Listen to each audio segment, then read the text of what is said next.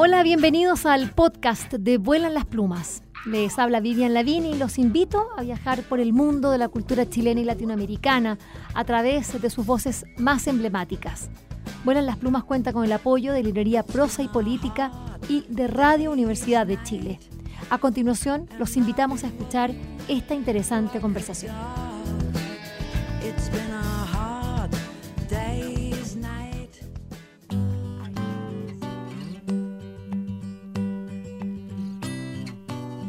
Hablar de lectura es hacerlo de una práctica que goza de alta estima y reconocimiento social. ¿Qué es lo que sucede entonces que tenemos tan pocos lectores? Bueno, los dedos acusadores, por, cierto, que apuntan a los hogares, la escuela, por supuesto, el Estado.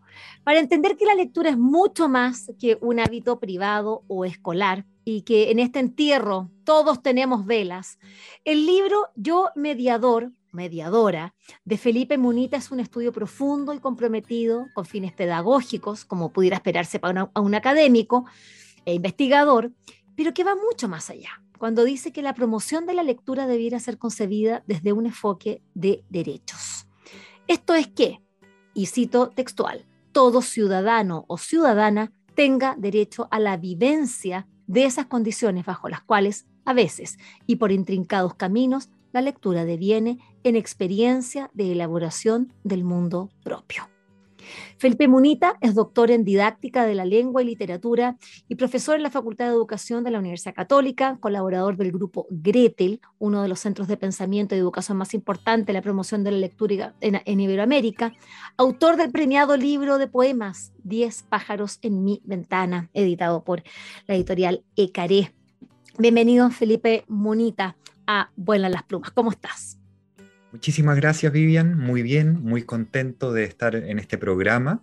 Eh, les estoy acompañando desde la, desde la hermosa ciudad de Valdivia y ahí entonces hago una adenda solamente a la, nota biográfica que aparece en el libro, porque el libro apareció a fines de, año pasado en, Barcelona, a principios de este año, eh, cuando yo todavía efectivamente era parte del, claustro académico de la Facultad de Educación de la Católica, pero ahora este año eh, trabajo en la Universidad Austral de Chile me cambié en realidad de, institución, así que ahora estoy aquí en Valdivia, radicado ya en el sur, en la Universidad Austral.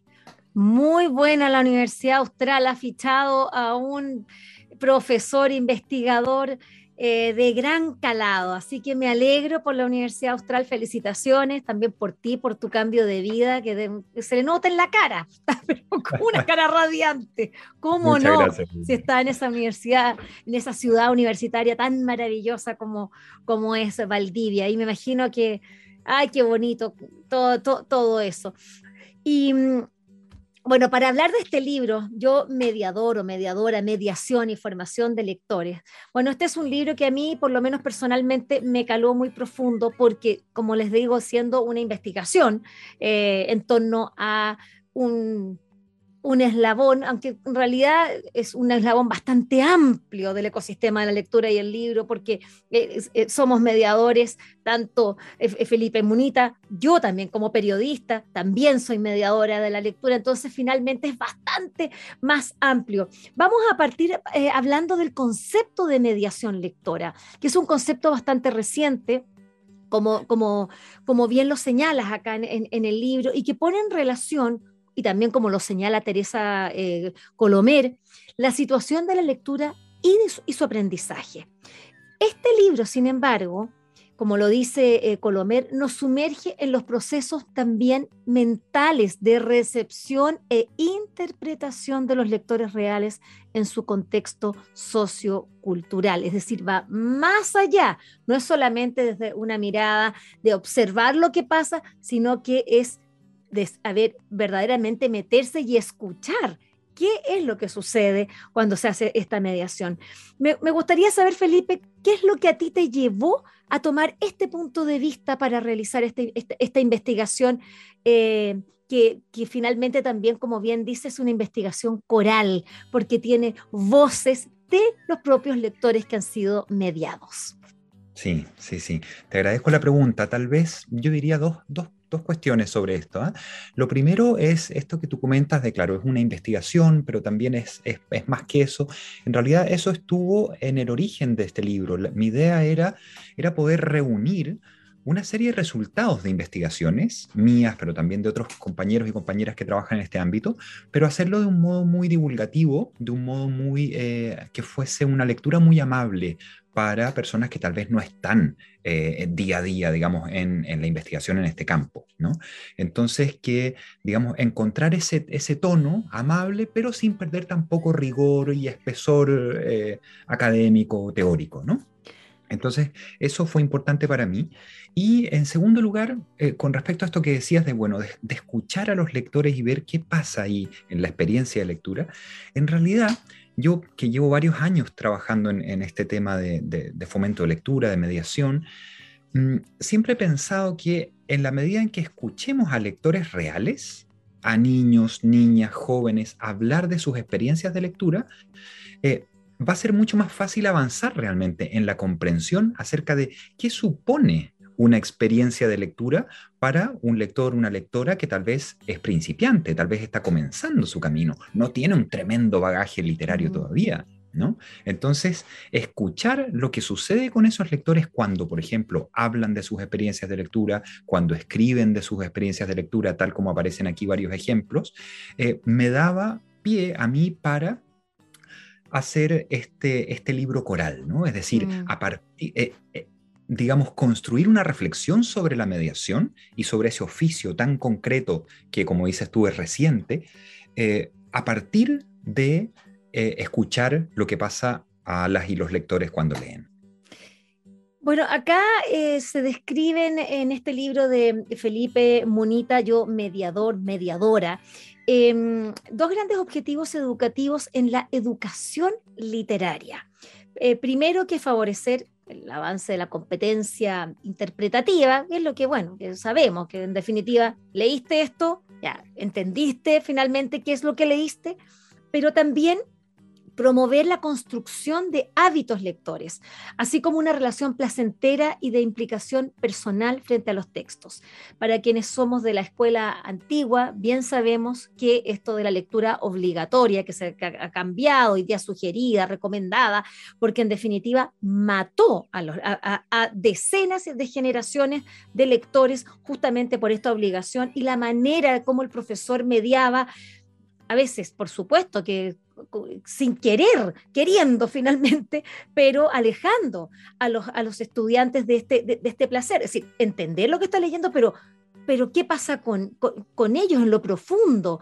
A propósito de esa frase maravillosa cuando dices la experiencia de elaboración de un mundo propio, o esa frase final a propósito de la casa, que ya llegaremos a ella. Entonces acá hay un saber y un placer. Eh, ¿Cómo se traduce esto en la práctica? También qué es la lectura literaria, porque, eh, eh, o educación literaria, lectura literaria, como que uno de repente dice como que, como que, como contradictorio, así como que se repite, como redundante. ¿Cuáles son esas, esos, esos ámbitos en los que tenemos para entender bien eh, todo esto? Claro, claro. A ver, para, para ordenar un poco el tema. Ordena nomás. educación literaria, entendemos por educación literaria un modelo que hay en la actualidad, que es bastante, hay bastante consenso, digamos, académico y socioeducativo acerca de eh, cómo debiera ser la enseñanza de la literatura, de la lectura y específicamente de la literatura hoy. ¿no? Eh, ya sabemos que desde los años 60 y 70 que hubo una fuerte crítica a los modelos tradicionales, historiográficos, estructuralistas, formalistas, etcétera, de enseñanza de la literatura. Y por lo tanto, si es que no es eso, entonces ¿qué? Entonces, ¿qué? Y a partir de ahí, desde los años, yo diría que 80, fuertemente en el mundo francófono, también en, polos como Barcelona, como Buenos Aires, empieza a haber toda una reflexión que se da muy fuerte a fines del siglo pasado y a principios de este siglo, que deriva en la construcción de este modelo de educación literaria que tiene, como tú bien señalabas, dos grandes ejes programáticos, digamos, dos grandes macroobjetivos, ¿no? Enseñar una competencia interpretativa de cierta entidad, ¿verdad? Un saber leer literario, y también, eh, y, esto, y esto es nuevo, eh, enseñar, digamos, ayudar a otros a adquirir el placer por la lectura, a sentirse implicados en la experiencia de lectura. Y ese es un objetivo muy nuevo en términos escolares. Es decir, hace 50 años nadie pensaba en, en la escuela fomentar el hábito lector, el gusto por el, mm. el placer por la lectura. Entonces, eh, si es que es tan nuevo, lo tenemos que alimentar de prácticas concretas que ayuden a avanzar hacia ese objetivo porque no tiene una tradición escolar a la cual responder. Y por lo tanto, como no hay una tradición escolar, necesitamos pensar actividades, prácticas docentes, formas de mediación, instrumentos mediadores que nos ayuden a eh, ayudar a otros, valga la redundancia, a construir esa relación de implicación personal. Eh, ahora, es interesante eh, mm, subrayar también que el placer por la lectura no nace tan fácil. Es decir, no, no nace del tipo, toma Vivian, disfruta este libro, toma este libro, gózalo. Pero y si es que a mí me encanta y resulta que a Vivian no le dice nada de ese libro, Entonces, hubo a principios de siglo también muchos discursos vinculados sobre todo con el enfoque de animación a la lectura, que era como, em, dejémoslos leer, los niños y jóvenes se van a encantar con la lectura. Claro, pero ¿qué pasa con aquellos niños que no han vivido en sus espacios familiares, sociales de pertenencia, eh, instancias de relación con la cultura escrita? Entonces, lo más probable es que si dejamos libros sobre la mesa, haya mucho más disfrute en aquellos niños que ya vienen de familias en las cuales han, han, visto la práctica lectora, han vivido experiencias placenteras de lectura, que aquellos niños que no. Mm. Entonces, al final, a mí me interesa mucho este, esa, paradoja que se, que, se construye ahí, porque realmente me lleva a pensar, ok, si, si esto, si queremos realmente hacer un proceso democrático de acercamiento a la lectura por parte de todos y todas, necesitamos pensar dispositivos de mediación, formas de mediación que ayuden a otros a entrar, digamos, en ese, en ese diálogo con la cultura escrita. Y eso es lo que intento hacer también de manera coral, recogiendo múltiples experiencias de mediadoras y mediadores de lectura de Chile, del extranjero, en este libro. Em, claro, pues escuchando a Felipe Munita, autor de este libro Yo mediador, yo mediadora, mediación y formación de lectores, que con un título que de repente puede parecer súper técnico, la verdad es que es un, es un libro que, que está escrito por lo menos así lo, yo lo leí una clave mucho, de mucha pasión, de mucho compromiso, de mucho cariño. Eh, eso es lo que, lo, que yo, lo, que yo veo, donde se asomaba a veces incluso el poeta. Eh, eh, por ese placer por la palabra, por la observación del otro, el respeto, eh, en mirar los, procesos desde, no desde el académico, el investigador que necesita resultados a través de procedimientos y, y, para escribir el paper, sino que para poder conectarse con otros y transmitirles los resultados y, esta, experiencia, esta mirada de, mundo. Eh, me llama la atención cuando haces, eh, cuando citas eh, un cuento de Galeano, em, y en este cuento, eh, este niño que se enfrenta con su padre, después que no, este niño que no conocía el mar, y, cuando se encuentra frente a todo el horizonte bañado de azul y, ese cielo también azul con todas las, nubes y el niño mira, abre los ojos gigantes y le dice, ayúdame a ver a pesar de que está viendo exactamente lo mismo que el padre, le está diciendo, ayúdame a ver. Creo que ahí hay una clave que es lo que, resume muy bien lo que, lo, que debiera ser la mediación lectora, ¿no? ¿Por qué recurriste a ese, a ese cuento? ¿Qué es lo que a ti te hace sentido para poder compartirlo? Sí, qué, bonito que recoges lo, lo de Galeano porque es una imagen que en realidad es muy, muy clarificadora también de, cuestiones que atraviesan todo el libro. ¿no? Eh, tal vez recurrí a esa imagen, bueno, una porque es un cuento que me parece hermoso y es, es una síntesis, ¿no? en, pocas, en pocas, eh, poco texto eh, de muchas cosas, pero sobre todo porque yo veía en mi trabajo, tanto con niños y jóvenes como eh, también con mediadoras y mediadores de lectura, profes en formación, bibliotecarias y bibliotecarios, eh, eh, profes en ejercicio, etc., veía mucho esta idea del, del, del ayúdame a mirar, ¿no? Es decir, por ejemplo, les pasaba en muchos talleres, en muchas clases, les he pasado un libro complejo, un libro álbum, ponte tú, ¿no? Eh, complejo, eh, como por ejemplo Zorro de Margaret Wiley y Ron Brooks, que yo vuelvo sobre él en muchas ocasiones en el libro, porque me sirve como ejemplo. Eh, que es un libro que tiene la paradoja de haber sido muy premiado, muy reconocido a nivel internacional, y muchas veces cuando lo pasaba, incluso con adultos, con educadores, me decían, pero ¿y esto qué, qué gracia tiene? O sea, yo veo aquí un libro, no, yo esto no lo daría jamás a leer a niños y jóvenes. Entonces, y sin embargo, después de todo un taller de trabajo con el libro, de múltiples situaciones de discusión literaria, de análisis literario, en fin, al final se me acercaban muchas personas y me decían, pero ¿y esta maravilla? ¿Dónde estaba? ¿no? Entonces, ¿qué pasó ahí? Pasó que el, el solo contacto con una obra que es compleja hacía que muchos mediadores y mediadoras mm, no, no les pasara nada con ese libro. Y sin embargo, después de trabajar una serie de espacios de mediación con adultos, esos propios adultos veían la obra maestra que tenían al frente y decían, pero es que esto es una maravilla, ¿cómo no lo vi? Entonces, esa idea del ayúdame a mirar, en el fondo, lleva la atención a, a esa persona que ayuda a otros a avanzar un paso que tal vez no podría dar por sí mismo. ¿No? Por ahí va un poco la referencia Galeano. No, es hermoso, hermoso porque, porque da, da, cuenta de, este proceso mágico, ¿no? Es decir, decimos mágico, pero en realidad es la práctica em, de, de es lo que, bueno, uno siempre quisiera cuando uno está rodeado de libros y, em, y uno quisiera que, los otros sintieran lo mismo que uno, o eh, que, no, no, no, siempre sucede, por supuesto, pero, pero es difícil. Eh, lo digo yo como periodista y también lo, lo quiero decir también desde la intimidad como mamá, que me pasa que me fascino con muchos libros y llego, en tu, bueno, yo también que soy bastante intensa, entonces llego y tienes que leer este libro y no pasa nada, ni siquiera lo abren. Y yo digo, pero ¿por qué hice tan mal? ¿Qué, qué, qué dije yo? Que ni, pero es que, ah, ya, ya, mamá, déjalo, ahí lo voy a ver.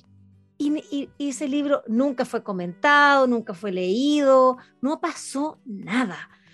Después de que yo hice una entrevista, pero según yo espectacular, eh, y gente que me ha comentado, ¡uy, qué buena la entrevista! Entonces yo digo, bueno, ¿cómo, cómo la gente que, está en la radio, que escuchó la entrevista, después mis propias hijas, ni se interesan, nada, nada? Y te digo, muchos libros.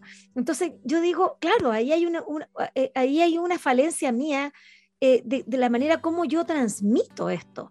Eh, eh, tú no, acá no haces mención, o por lo menos eres bastante positivo en tu mirada, pero quizás también habría que, decir qué es lo que uno no debe hacer. Y quizás ahí me podrías ayudar a mí a, poder entender el por qué mi, pasión lectora no, no, no, es compartida por, por, por, mi círculo íntimo, por ejemplo. Mm, mm. Lo primero es decir que, como tú bien, eh, decías al inicio, ¿no? Eh, es, un, es un proceso muy complejo, muy difícil. Formar lectores es un proceso complejo. ¿no? Y por lo tanto, yo subrayo una idea, que los recetarios aquí no existen, no sirven. Mm. Porque incluso, no sé, una actividad, una manera de mediar que te resultó con alguien, al día siguiente no te resulta para nada con otra persona, que tú dices, pero si es un perfil muy similar, ¿por qué, ¿Por qué no, no pasó aquí? Entonces, lo primero es para mí huir de los recetarios. Y eso mm, lo recalco porque en mi, en mi área hay muchos recetarios dando vuelta, Vivian. Entonces eh, hay en el fondo la guía de formación de lectores. Haga esto, haga esto otro y eh, en el fondo formará lectores. Lo que yo intento hacer en el libro es decir, mira, estas personas han hecho esto, pero no para que lo repliques tal cual, sino para entender por qué esas mediadoras o mediadores han, han llegado a esa práctica que les ha hecho sentido, es decir, qué objetivos socioeducativos hay detrás y cómo esa práctica se vincula con esos objetivos y, ayuda a concretar esos objetivos en una práctica específica. Eh, y qué ha sucedido entonces con las y los lectores a partir de esas prácticas. ¿no? Insisto, siempre intentando pensar la orgánica entre el objetivo que yo tengo como mediador y luego el tipo de práctica que pongo en escena. Mm. Entonces, para mí, esa, ese intento de comprensión de un área que de por sí es súper compleja como la mediación, es fundamental. Es fundamental. Ahora, tú me dices, bueno, pero ¿y hay algo que no hacer? Yo lo que, lo que no haría tal vez es eh, seguir, mm, seguir articulando el discurso de la importancia de leer. Porque los, con, jóvenes, ¿ah? con niños y, adolescentes, y, sin acompañar ese discurso de prácticas. Me explico. Todas las, las encuestas con jóvenes, el 98-99% de los jóvenes te responden, leer es súper importante. Por supuesto, ellos lo tienen clarísimo que leer es importante, porque los han machacado 15 años de su vida eh, diciéndoles que leer es importante.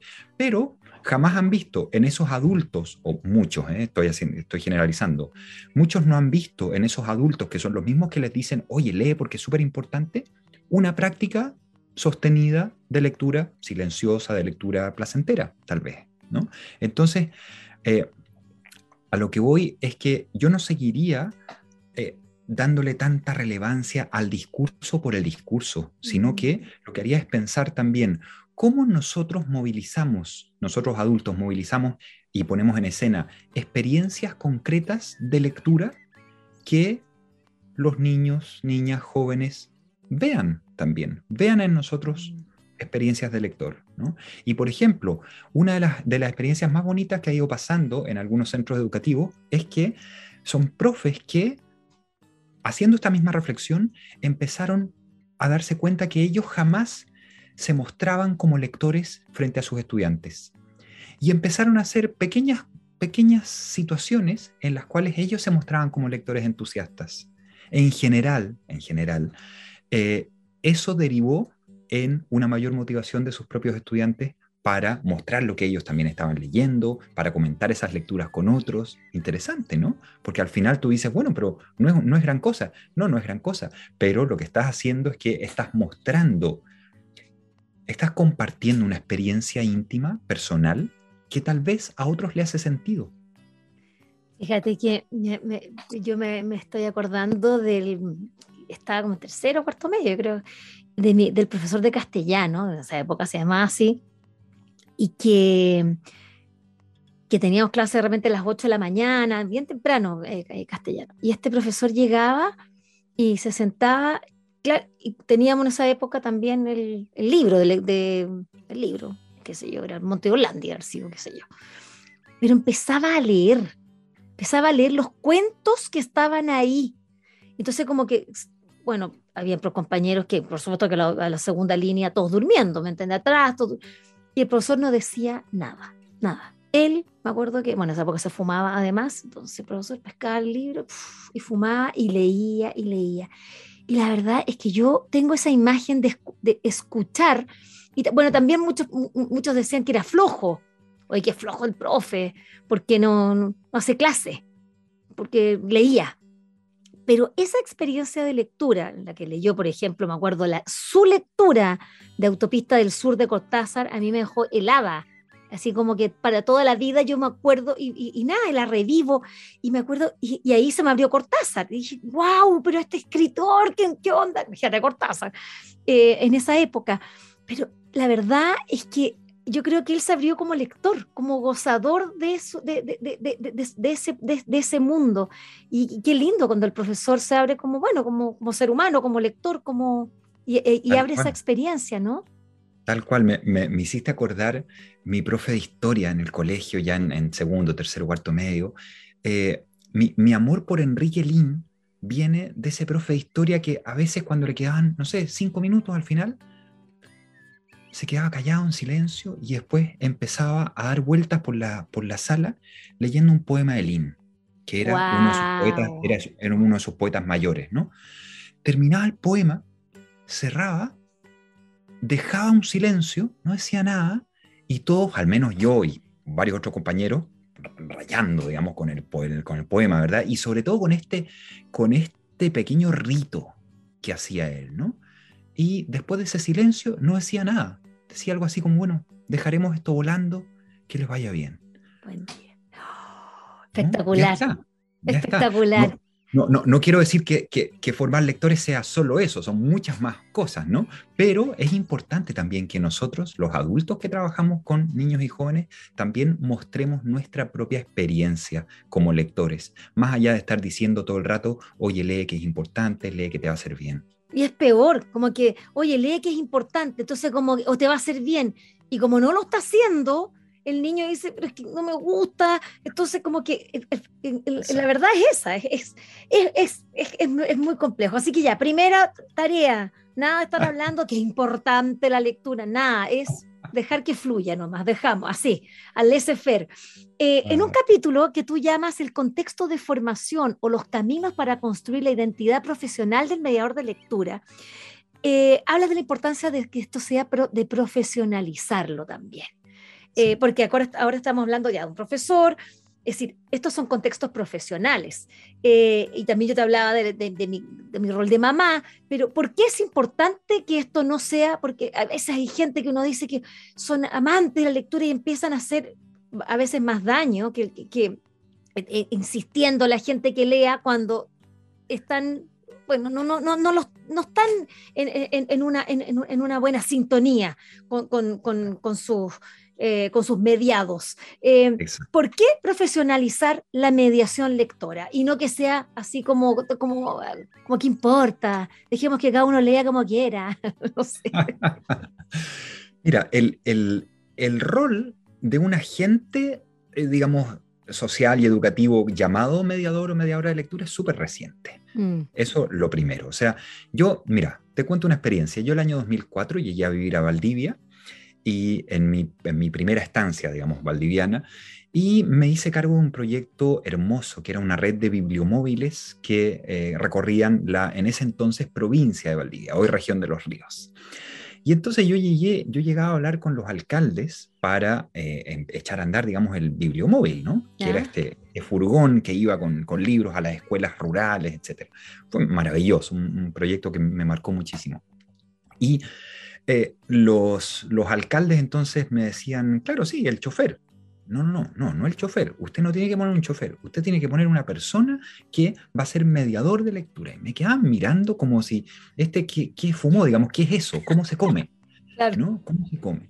Eh, en su cabeza existía un chofer que llevaba libros, pero no existía una figura de alguien que iba, además de manejar, el, furgón, que iba, por ejemplo, a hacer cuentacuentos en las escuelas rurales, que iba a hacer actividades de, fomento lector, etc. Entonces, yo tenía que eh, empezar por explicarle ese nuevo rol profesional, digamos, que yo iba a ayudar, le iba a colaborar en la formación de esa, de esa persona. ¿no? ¿Por qué me acordé de esta, de esta experiencia? Porque en realidad seguimos en una etapa muy inicial de la profesionalización de los agentes. Muchos de los actores que dedican el día a día a, atender estos puentes entre los niños y jóvenes y, los libros y la cultura escrita, eh, han tenido, por ejemplo, una formación muy desde la práctica. Claro. Entonces, se han, bueno, se han formado, eh, yo por ejemplo, en esa red de bibliomóviles que fue maravillosa, trabajaba, trabajaba con una persona que había sido pescador artesanal, otro que había sido eh, arquero de, un equipo de fútbol profesional, entonces otro que había sido chofer municipal toda su vida, y con esas personas entonces empezamos a trabajar una serie de, bueno, de, de procesos formativos de mediación de lectura, ¿no? Entonces, eh, ese, ese equipo variopinto de bibliomobileros, ¿verdad? Eh, tenía, claro, una formación muy, primero desde la práctica, desde el día a día. Y luego empezaron a entrar, por ejemplo, algún diplomado aquí sobre literatura infantil y juvenil, sobre fomento lector, eh, cursos de especialización, etc. Piensa lo que sucedió cuando se extendieron las bibliotecas CRA en Chile, que fue una política pública, fue una política pública bella, alucinante. Yo siempre, siempre la recalco, que ha sido un, un puntal, digamos, para la democratización del libro y la lectura. Eh, ahí asumieron, como, como, en sus funciones de encargada, de encargado de biblioteca, muchas personas que jamás habían estado en la biblioteca.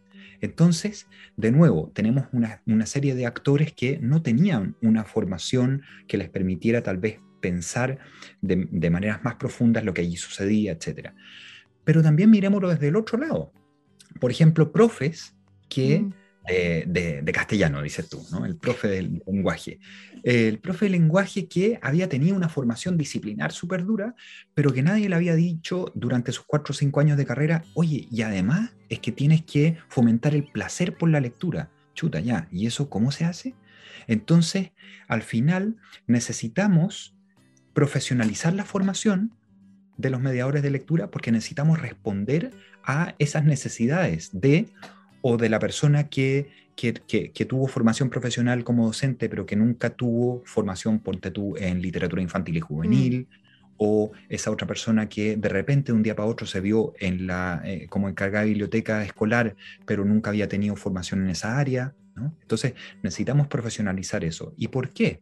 Porque eh, no es que esas personas eh, vayan a hacer mal su trabajo per se, no, por supuesto que no, pero evidentemente que la profesionalización de los agentes posibilita avanzar hacia prácticas, digamos, más, más informadas también por lo que sabemos sobre formación de lectores hasta ahora. Oh, conversar con Felipe Munita es un agrado, pero claro, los tiempos radiales son así. Y yo voy a quedarme con el, último párrafo de este libro, la verdad es que lo cerré y ahí es donde dije, acá está el centro de todo. Cuando Felipe Munita dice, eh, desde la perspectiva de, a propósito del enfoque de derechos, de que esto es eh, no solamente porque somos personas, porque, porque somos estudiantes, que hay que aprender, o porque, oye, que es bueno leer, sino porque esto tiene que ser un derecho. Dice que todo ciudadano o ciudadana tenga derecho a la vivencia de esas condiciones bajo las cuales a veces por intrincados caminos la lectura deviene en experiencias de elaboración del mundo propio. Sigo leyendo textual. Desde esta perspectiva, la mediación de la lectura deviene un gesto a la vez poético y político, un gesto que promueve el sentimiento de sentirse acogido en, el universo de lo escrito, tal como sucedió con Adriana, cuando, luego de una intervención mediadora, señalara, ahora para mí, mi casa también es Panamá. Tal vez no haya mejor manera de definirlo. El mediador es aquel que ayuda a otros a hacer de lo leído una casa. Muchas gracias, Felipe Munita, por esta bella entrevista en Vuelas las Plumas. recomendadísimo. Yo, mediador, mediadora, mediación y formación de lectores de la editorial Octaedro, que está a la venta en prosa y política. Muchísimas gracias a ti, Vivian, por esta maravillosa conversación para mí. Espero que esta conversación les haya gustado y recuerden que la escucharon en el canal de Vuelan las Plumas. Pueden acceder al material que hemos producido desde el año 2002 en www.vuelanlasplumas.cl y seguirnos a través de nuestras redes sociales en Facebook, Twitter e Instagram. Este programa cuenta con el trabajo en sonido de José Rojas y de Isidora Cesnich en la producción digital. Soy Vivian Lavín y les agradecemos su atenta escucha. Like a lie.